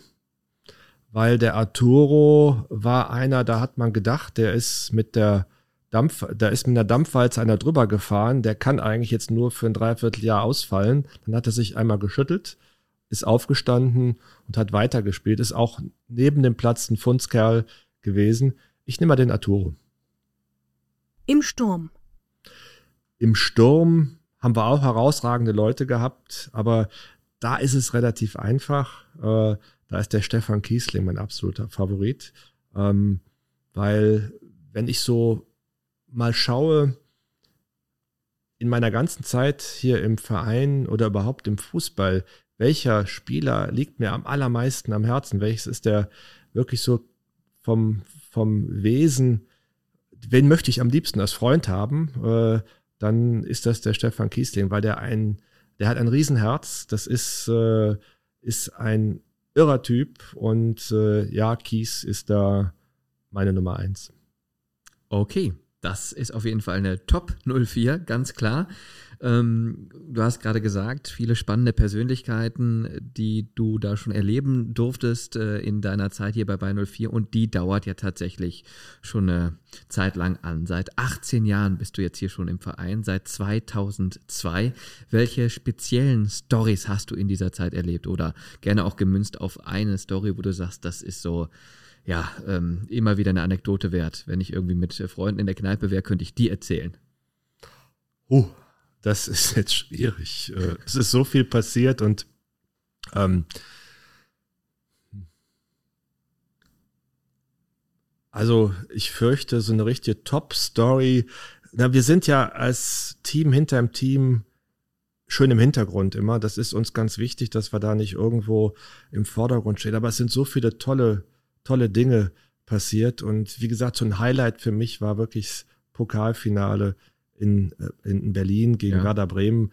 Das war Gänsehaut pur. Das war, wie die Fans da äh, standen. Das war einfach, war einfach mega. Das ist jetzt keine Anekdote, aber äh, Anekdoten gibt's ohne Ende, aber es sind ganz viele kleine und keine ganz großen. Ähm, und äh, ja, das da habe ich keine besondere. Okay, aber ganz groß auf jeden Fall immer noch im Gedächtnis aller 04-Fans war das Champions League. Champions League Finale 2002 gegen Real Madrid in Glasgow. Äh, warst du da schon mit dabei oder danach hm. oder da, Nee, ich bin ich bin kurz davor gekommen. In der Tat äh, habe ich innerhalb von wenigen Wochen meiner Fußballkarriere, äh, also der Karriere hier im Verein, gab es dann Vizemeisterschaft, Pokal und Champions League Finale und ich bin dann auch noch äh, zur Nationalmannschaft nach Korea gefahren, äh, kurz danach. Also so die Highlights sportlich äh, habe ich eigentlich in den ersten sechs Wochen erlebt. Ähm, habe eigentlich auch damals gedacht, das geht jetzt immer so weiter. Ist nicht ganz der Fall gewesen, aber es sind natürlich sportlich auch ganz viele Highlights dabei gewesen. Man muss einfach auch mal sagen, das, was hier die Werkself abliefert, immer unter den Top 5 zu sein, das ist ganz großes Kino. Das ist ist richtig was Tolles. Und ähm, wenn wir teilweise Situationen hatten, wo wir dann mit Jupp Heynckes in Freiburg gewonnen haben, Vizemeister noch vor den Bayern wurden, ja, das ist, ist mega, das ist top. Ähm, und äh, ja, das äh, ist ganz großartig, dass man das miterleben darf. Wie hast du denn da die Saison in Erinnerung? Also das ist ja auf der einen Seite, einen Seite großartig, äh, überhaupt eine solch erfolgreiche Spielzeit mitzuerleben. Allerdings, ja, äh, dass man da keinen Titel holte, obwohl man mit einer Hand jeweils dran war an einem solchen Pokal Champions League Meisterschaft, das ist natürlich auch bitter. Das ist bitter, gar keine Frage. Aber wir würden natürlich äh, sofort das wieder unterschreiben, Vizemeister zu werden, das Pokalfinale zu kommen und in der Champions League Zweiter zu werden. Ähm, das ist eine ganz großartige Leistung, äh, da Zweiter zu werden. Klar, es zählen immer nur Siege, es zählen immer nur Titel, aber für einen Verein wie Leverkusen sind das eigentlich Titel, wiewohl wir uns natürlich auch endlich mal wieder was wünschen. Aber auch letztes Jahr das Pokalfinale, also letzte Saison, war auch was Großartiges, dass wir da hingekommen sind. War auch ein tolles Erlebnis, auch leider ohne Zuschauer. Aber ähm, nee, das, das muss man, muss man annehmen, das ist super. Ja, klar, man hätte gerne auch mal so einen Pokal selber in der Hand gehabt. Ich wünsche mir mal, das ist auch so ein Traum von mir, mal im Konfettiregen zu stehen, der dann für uns ist. Ähm, aber ich halte durch. Ich bin ja äh, noch bereit, einige Jahre weiterzumachen. Und äh, ich bin guten Mutes, dass wir es irgendwann mal schaffen. Das klingt auf jeden Fall sehr, sehr schön. Und äh, ja, da hoffen wir natürlich alle drauf, dass das mal klappt. Peter Boss sagte ja vor ein paar Monaten, dass er auch angetreten ist, um mal was Zählbares in die Bayer Arena zu holen. Also insofern bleiben wir alle positiv. Ähm, wie kann man sich denn dein Leben außerhalb des Stadions und der Arztpraxis vorstellen? Also im Privatleben, ich weiß jetzt gar nicht, hast du das auch noch? Und wenn ja, wie sieht das aus? ähm, ja, also ich habe zumindest vier Kinder hingekriegt. Äh, die sind allerdings jetzt auch schon älter. Also mein ältester Sohn ist 29, meine jüngste Tochter ist 17. Dann habe ich eine 20-Jährige und einen 24-Jährigen. Äh, das ist natürlich für mich ein ganz wichtiger Punkt, meine Familie. Meine Frau natürlich. Ähm, ja, ich höre gern Musik, bin zwar eigentlich nicht musikalisch, also ich leider kann ich kein Instrument spielen, aber ich höre sehr, sehr gerne Musik. Ich segel gerne, wenn ich mal Zeit habe. Ich versuche Golf zu spielen, ähm, wobei ich in diesem Jahr beispielsweise Lieblingsmitglied in unserem Golfclub war, weil ich kein einziges Mal da war. Ich habe es einfach nicht geschafft. Aber segeln war ich ein paar Mal zum Beispiel. Ich habe so einen kleinen okay. Hobbycut, der liegt an der Nordsee und äh, da schaffe ich es dann, habe ich dieses Jahr doch ein paar Mal geschafft zu segeln. Mhm. Mhm. Ja, das ist doch bestimmt für eine Menge Entspannung. Nordsee, Ostsee? Nordsee. Ja, genau, hat sie gesagt, genau, ja. Okay, und dann so drei, vier Mal im Jahr, wenn es gerade irgendwie möglich ist, dass man dann hochfährt. Ja, man äh, kann ja auch, je nachdem, wo es ist, hinfliegen. Ähm, da muss man einfach die Momente nutzen. Also, ne, wenn ich für, äh, für einen halben Tag nach Argentinien fliege, kann ich auch mal für einen Tag oder anderthalb in die Nordsee fliegen äh, oder fahren. Das muss man einfach nutzen. Also, äh, so die vier Wochen Entspannungsurlaub, das habe ich in den letzten Jahren nicht mehr gemacht. Aber äh, ich lebe halt relativ dynamisch und man muss auch seine Freizeit gut planen und äh, vor allen Dingen meine Familie macht mit. Das ist auch äh, ein großes Glück für mich, weil sonst würde das nicht funktionieren. Mhm. Und beim Golf, welches Handicap?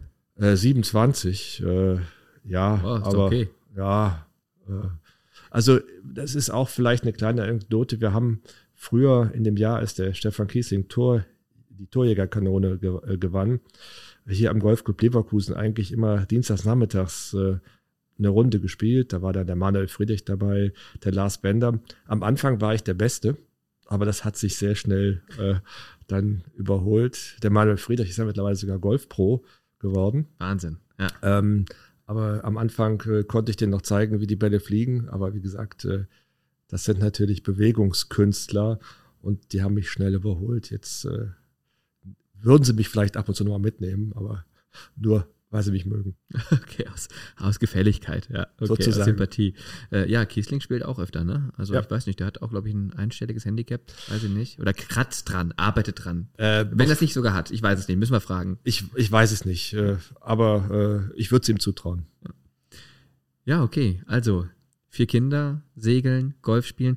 Ähm, innerhalb der Familie ein guter Kontakt, trotz der ähm, sehr stressigen Woche, dass man sich da immer wieder austauschen kann. Ja klar, muss man ja. Wenn ich mich nicht austauschen würde, dann, äh, also äh, meine Frau sagt mir schon zu Hause, äh, wo es lang geht und wie es lang geht. Da bin ich auch dankbar für, weil äh, die organisiert das alles. Sie sagt immer, sie ist Familienmanagerin oder sie managt ein Familienunternehmen. Da, das tut sie, hat sie recht. Ähm, und äh, nee, das anders geht's nicht. Also mhm. das und die sind auch alle Fußball begeistert. Äh, also mein 24-jähriger Sohn, der nimmt, wenn wir mal nicht gewinnen, das sehr, sehr emotional. Der ist äh, völlig fertig, äh, wenn die Saison nicht so läuft, wie er sich das vorstellt. Nee, nee, Bayern 04 ist auch bei uns in der Familie ein zentraler Punkt und ich könnte mir ehrlich gesagt auch nicht vorstellen, woanders tätig zu sein. Also äh, das ginge auch in meiner Praxis natürlich nicht in einem anderen Ort. Aber äh, da irgendwie, wenn jetzt die Bayern kämen, die auch nicht kommen würden wahrscheinlich, äh, glaube, das würde mir sehr, sehr schwer fallen, hier meinen Herzensclub zu verlassen und ich würde es wahrscheinlich auch nicht tun. Das hoffen wir alle, dass du das nicht tust und noch lange hier bleibst. Und jetzt gehen wir nochmal auf den Anfang deiner Karriere hier bei Bayern 04 zurück. Und da hat sich der Mann zu Wort gemeldet, der ähm, ja, praktisch dafür gesorgt hat, dass du hier gelandet bist. Eine Frage gibt es noch. Ja, er ist der Kalli. Hallo Karl-Heinz. Lieber Dr. Dittmar, ich habe ich immer so ein bisschen hessisch, herzhalber Dr. Mabuse genannt. Ja, vor 20 Jahren habe ich hier als Vereinsarzt eingestellt. Äh, und jetzt hast du auch Riesenkarriere gemacht. Ich kenne dich noch als junger Kerl. Da kamst du mit den absoluten höchsten Tieren, also den höchsten Bossen von Bayer. Dein Vater war ja im weltweiten Vorstand oder Konzernvorstand der Bayer AG. Dann Günter Becker, mit dem warst du immer zusammen. Das war unser Sportchef und auch eben für Marketing Südamerika zuständig. Auch ganz, ganz, ganz renommierter, hoch dekorierter Bayer-Vorstandschef. Und du warst dann immer ein Junge, der am Fußball hing und deswegen waren wir dich damals nach deiner Top-Ausbildung auch gerne eingestellt. Das hat sich für uns super gelohnt. Du warst nicht nur ein Top-Vereinsarzt, du hast dich auch um die Familien so, um das Umfeld gekümmert. Jetzt bei mir ist es so, ja jetzt noch nach so vielen Jahren mich wunderbar begleitet bei meiner Magenverkleinerung. Ich habe 70 Kilo abgenommen. Ich kann mich noch erinnern, vor 10, 15 Jahren, das meiste bei jedem kannst du das auch noch immer machen mit 40 Angestellten, mit so einem riesen Betrieb. Bist du auch noch immer so herzlich und auch für alle da. Alle von Bayern und vier auch für die Kleine. Also, gewinnt schön, so es geht und machet gut. Toi, toi, toi, bis dass uns das nächste Mal sehen. Tschüss, dein Kalli.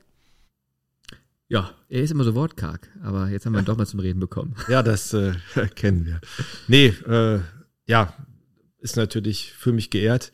Äh, ja, was er sagt, kümmere ich mich um die Kleinen noch. Das hat der Kadi uns vorgelebt. Die Bayern 04 Familie, das ist für mich extrem wichtig. Ich versuche das immer noch zu leben. Klar, das, man hat viele Verpflichtungen und das geht halt nicht immer bis in Perfektion, aber äh, wenn, egal wer Hilfe braucht, das ist auch mein Selbstverständnis als Arzt, äh, versuche ich zu helfen. Wenn das irgendwie geht, äh, bin ich für die Leute da. Gar keine, gar keine Frage. Ja. Das war die eine Frage von Rainer Kallmund. Jetzt haben wir noch zwei andere, nicht von Kallmund, sondern von zwei anderen Protagonisten. Ähm, ich möchte aber noch mal kurz nachfragen. Er sagte, wer, nach dem Studium hat man dich äh, praktisch hierhin geholt. Äh, naja, da gab es schon noch eine Pause zwischen. ich bin noch äh, in Kliniken natürlich gewesen, war da als Assistenzarzt, Facharzt, Oberarzt nachher mhm. tätig, hatte auch die Praxis schon. Es sind ja. ja auch erst 18, nicht ganz 20 ja. Jahre. Wo, äh, wo, hast du damals studiert? Ich habe in Köln studiert. Mhm. Wo ja. kommst du ursprünglich her? Na, ich bin ein echter Leverkusener. Ich wollte immer in die große, weite Welt. Mein Ziel war, ich will nach Amerika gehen. Ich bin in Schlebusch geboren, bin hier bis äh, zum Stadion und bis zu meiner Praxis nach Quettingen gekommen. Ähm, das ist nicht mal annähernd die richtige Richtung nach Amerika, aber okay. Gut, hat das Leben eben einen anderen Plan gehabt. Äh, auch wunderbar. Ähm, ja, dann würde ich sagen, kommen wir zum nächsten Fragesteller. Eine Frage gibt es noch. Lieber Kalla, hier ist, äh, ich hoffe doch immer noch dein Lieblingstorhüter, äh, René. Kalla, wir haben uns ja neulich erst gesehen zum Leistungstest. Ich wäre ja auch immer älter, du weißt das ja, da muss man sich ja mal ab und an durchchecken lassen. Da kann ich mir keinen besseren vorstellen, als äh, mich wieder mal in deine Hände zu begeben. Aber Kalla, jetzt zu meiner Frage. Äh, da ja die wenigsten wissen, dass du zu unserer gemeinsamen Zeit, das ist ja jetzt schon über zehn Jahre äh, her, gut und gerne äh, auch neben einem Top-Internist und Mannschaftsarzt auch gleichzeitig mein, mein äh, abendlicher Versorger in Sachen Nahrungsmittel und Grundnahrungsmittel. Das heißt, äh, schönes Toast abends um 10 Uhr und ein herrliches Cola-Weizen hast du mir ab und an, weil es war ja nicht jeder Trainer so kulant äh, wie Jupp und Co., ähm, dass du mir dann abends auf mein Zimmer diesen kleinen Snack hochgeschmuggelt hast. Äh, das, war, rechne ich dir immer noch sehr, sehr hoch an. Karl, jetzt meine Frage. Ich hoffe doch, dass ich nach wie vor der einzige Keeper bin, dem du das machst, weil aktuell habt ihr ja auch einen Bierliebhaber zwischen den Pfosten stehen. Ähm, machst du das auch für den? Bitte enttäusch mich nicht, Kalla. Ja. Nee, also René, die Fruchtkomponente war natürlich wichtig. Der Lukas trinkt eher normales Bier. Äh, nee, äh, das war schon äh, besonders und ähm, ja, das war Cola Weizen. Ich erinnere mich gut. Äh, ähm, das passte. Und du hast ja auch, wenn man es dir brachte, besonders gute Leistungen gebracht. Und äh, deshalb war das ja zu deiner Entspannung nötig. Und das hat ja, hat ja am nächsten Tag sich zwischen den Pfosten sofort wiedergespiegelt. Und äh, ja, äh, das war quasi, ist ja auch isotonisch Spiel, insofern hat das alles gepasst. Es war praktisch eine medizinische Maßnahme. Ah, ja, absolut. Wunderbar. Ja, gut. Also, äh, auch etwas, was man den Profis jetzt mal generell auch mal gönnen muss, ne? Fastfood oder auch einfach mal außerhalb des Ernährungsplans hier und da mal so einen kleinen Schwenk zu machen, damit man auch, weiß ich nicht, nicht verkrampft, nicht irgendwie, äh, ja, ja, zu steif wird, sondern eben auch weiß, hey, ich habe auch noch ein Leben und ich darf mich auch so ein bisschen erfreuen noch an normalen alltäglichen Dingen und dann macht das Fußballspielen vielleicht auch direkt mal mehr Spaß. Ja, klar. Also man muss sagen, die Spieler, wenn man die 20 Jahre jetzt oder die 18 Jahre jetzt betrachtet, das Ganze ist ja athletischer geworden noch. Die sind extrem professionell, die haben aber gar keine Chance. Wenn es da welche gäbe, die da richtig über die Stränge schlagen würden, das funktioniert heute nicht mehr. Ich erinnere mich an einen Torhüter, der nicht der René war und auch keiner von den anderen beiden. Äh, der kam aus einem fernen Land. Ähm, wenn der zurückkam, hatte der immer erhebliches Übergewicht das aus dem Sommer, Sommerurlaub. Sowas gibt's heute in der Form nicht mehr. Die müssen sich fit halten, sonst haben die überhaupt keine Chance. Die Leistungsdichte ist so eng äh, und da irgendwie äh, das nicht komplett durchzuziehen, ist nicht möglich. Was nicht heißt, dass sie nicht mal einen Burger essen dürfen äh, oder äh, auch mal äh, was ungesund, mal ein Bier trinken oder ein Wein oder sonst was. Das macht sicherlich nichts im, im Einzelfall. Aber äh, wenn die nicht durch und durch auch im Privaten professionell sind, haben die heutzutage keine Chance mehr.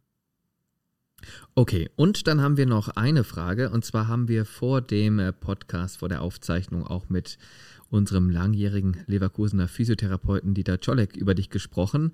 Und er sagte über dich, du seist ein hervorragender Internist, aber eben auch ein hervorragender Mensch.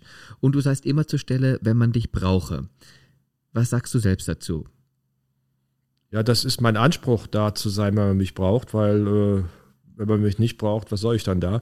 Ähm, nee, klar, das ist einfach äh, mein Anspruch und äh, ja, Jolly hat das ja auch äh, hervorragend gemacht hier.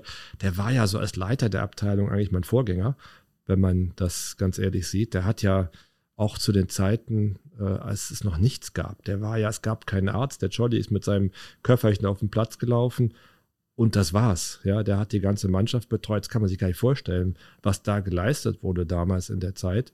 Deswegen haben wir es viel einfacher eigentlich äh, mit all den Hilfsmitteln, all den Menschen, die wir hier haben. Äh, Nee, Jolly ist ein Fundskerl auch. Das kann ich, was er da sagt, über mich direkt so zurückgeben, eins zu eins. Und äh, wir sind immer noch in gutem Kontakt. Und äh, ja, ähm, habe auch von ihm viel gelernt. Mhm. Und dann sagt er, du bist ja auch vierfacher Familienvater, wie man es denn schaffen würde, das alles unter einen Hut zu bekommen. Ja, ja, indem man schon was vernachlässigt. Also äh, ne, es gibt Familienväter, die haben sich mehr Zeit genommen für ihre Kinder, mehr Zeit für die Familie. Aber meine Frau hat mir halt super geholfen dabei, dass ich die Zeit, die mir bleibt für die Kinder, auch gut nutzen kann. Die hat die dann quasi bereitgehalten, wenn ich dann zu Hause bin oder war. Äh, was, ne, wenn die dann gerade zum Spielen verabredet gewesen wären, hätte man zu Hause sein können, ohne dass es was nützt. Das hat sie eben genau als Familienmanagerin gemanagt und das lief super. Und deswegen glaube ich, bin ich denen auch halbwegs gerecht geworden. Und ich habe sie halt auch begeistern können für den Fußball. Wo es ging, habe ich die hier mitgenommen. Die sind, ja, also es gibt äh, Kinder, die haben im Fanblock Karten, die wollen nicht auf irgendeine Tribüne. Äh, das heißt, die haben alle das Bayern 04-Virus, äh, was äh, natürlich ein gutes Virus ist im Gegensatz zu dem anderen.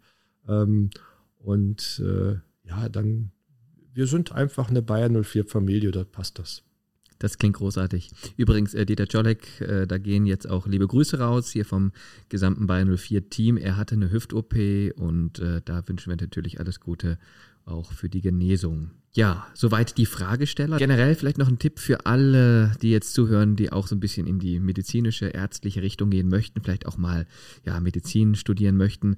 Ähm, wie anstrengend ist es eigentlich zu promovieren? Also ähm, die Promotion eines Arztes ist sicherlich eine der am wenigsten anstrengenden Promotionen oder kann eine der am wenigsten anstrengenden Promotionen so von allen sein, weil es gibt da wirklich reine Literaturarbeiten, die relativ schnell neben dem Studium gemacht sind. Da gibt es viele, die sind mit dem Staatsexamen auch schon mit ihrer Promotion fertig. Ähm, ich habe einen Sohn, der Chemie studiert und da gerade auch promoviert. Das ist dann eine Sache, hauptamtlich über drei bis vier Jahre. Ähm, da sind die meisten medizinischen Promotionen nicht mit zu vergleichen. Ähm, es gibt ein bisschen anspruchsvollere, es gibt weniger anspruchsvolle. Aber ich glaube, das ist keine allzu große Hürde. Okay, gut, das sollte doch Mut machen für alle, die da vielleicht dachten, das ist immer so ein Hexenwerk. Das klingt doch schon mal gut. Ja, dann sind wir fast schon am Ende. Vielleicht abschließend noch so ein Arztwitz. Oh, es gibt Dinge, auf die ich keine guten Antworten habe, wie die Anekdote eben. Ähm, ein Arztwitz. Hm. Tja. Gibt es da nicht irgendwie Bekannte, die, da, die dir da immer irgendwie was erzählen? Naja, es gibt natürlich Arztwitze, aber ich muss ja gucken, was ich hier erzähle. Alles einfach raushauen. ja, ja, ähm, ja, so, es gab mal ein Buch, das hieß Der liebe Gott ist Internist. Und ähm, da wurden so Chirurgen, Internisten und sonstige beschrieben. Da gab es also die Geschichte, dass man sagte, der Internist, der weiß alles, aber der kann nichts. Der Chirurg, der kann alles, aber weiß nichts. Und der Pathologe, der kann alles, der weiß alles, ist aber immer zu spät. Das fand ich eigentlich einen ganz netten Witz, der auch äh, so stubenrein ist, dass man erzählen kann. Und an dem wie viel dran ist? Ähm, die Pathologen sind schon ziemlich gut. Okay, lassen wir so stehen. Ich habe ansonsten auch mal ein paar rausgesucht, aber naja gut, der war eigentlich schon gut. Ähm, der Arzt zum Patienten, tut mir leid, aber ich kann bei Ihnen nichts finden. Es muss am Alkohol liegen, sagt der Patient. Dann komme ich wieder, wenn Sie nüchtern sind. Ja. Den kannte man wahrscheinlich auch schon, ne? Ja, klar, den kannte man. ja, ja, na gut. Lassen wir das an der Stelle. So, ja, ansonsten fand ich das sehr informativ. Also wir haben viel dazugelernt in puncto Corona, wie man die Dinge einzuordnen hat, das ist natürlich auch für unseren Alltag ähm, wichtig, dass man da so eine kleine Standortbestimmung hat. Wie kann ich was einschätzen? Wie laufen die Dinge genau? Hinter die Kulissen bei Bayern 04 zu schauen, war auch super interessant, mal die medizinische Seite zu beleuchten. Dann haben wir viel über dich erfahren. Und am Ende, glaube ich, ein sehr kurzweiliges Gespräch gehabt. Ich hoffe, es hat dir auch gefallen. Oder was sagst du zu so einem Bayern 04 Werkself Podcast Format? Ja, toll. Also äh, ich bin ja noch nie in einem solchen Format im Mittelpunkt gestanden oder meine Arbeit oder das, was ich hier begleiten darf, äh, ist toll. Äh, ich hoffe, ich habe mich halbwegs gut geschlagen. Sensationell. Ähm, und äh, ja, nee, hat Spaß gemacht und äh, ich hoffe, dass es denen, die sich anhören, auch ein bisschen Spaß macht. Und äh, vielleicht so abschließend, René, du bist doch oben. Okay, gut. Ja, da sollte man dann einen Punkt machen. Nein, ähm, wirklich, hast dich sehr, sehr gut geschlagen, weil, wie gesagt, es war Infotainment, wie ich dann immer sage. Also viele Informationen, aber eben nicht ganz so trocken, weil viele denken bei Medizin ja auch immer, okay, das ist irgendwie so, ein, so eine Wissenschaft für sich, da verstehe ich dann nichts, aber ich glaube, wenn man es gut rüberbringt und ich fand es sehr gut rübergebracht, dann hat man auch als Laie was davon. Also vielen Dank fürs Gespräch und dir und deiner Familie auch weiterhin alles Liebe und Gute. Ja, vielen Dank. Äh, wie gesagt, hat mir Freude gemacht und äh, wünsche ich euch auch. Und was sagt man in den jetzigen Zeiten? Bleibt alle gesund. Ne? Bleibt negativ, habe ich gehört. okay, den kann ich noch nicht, der war gut. Das ist ein guter Abschluss.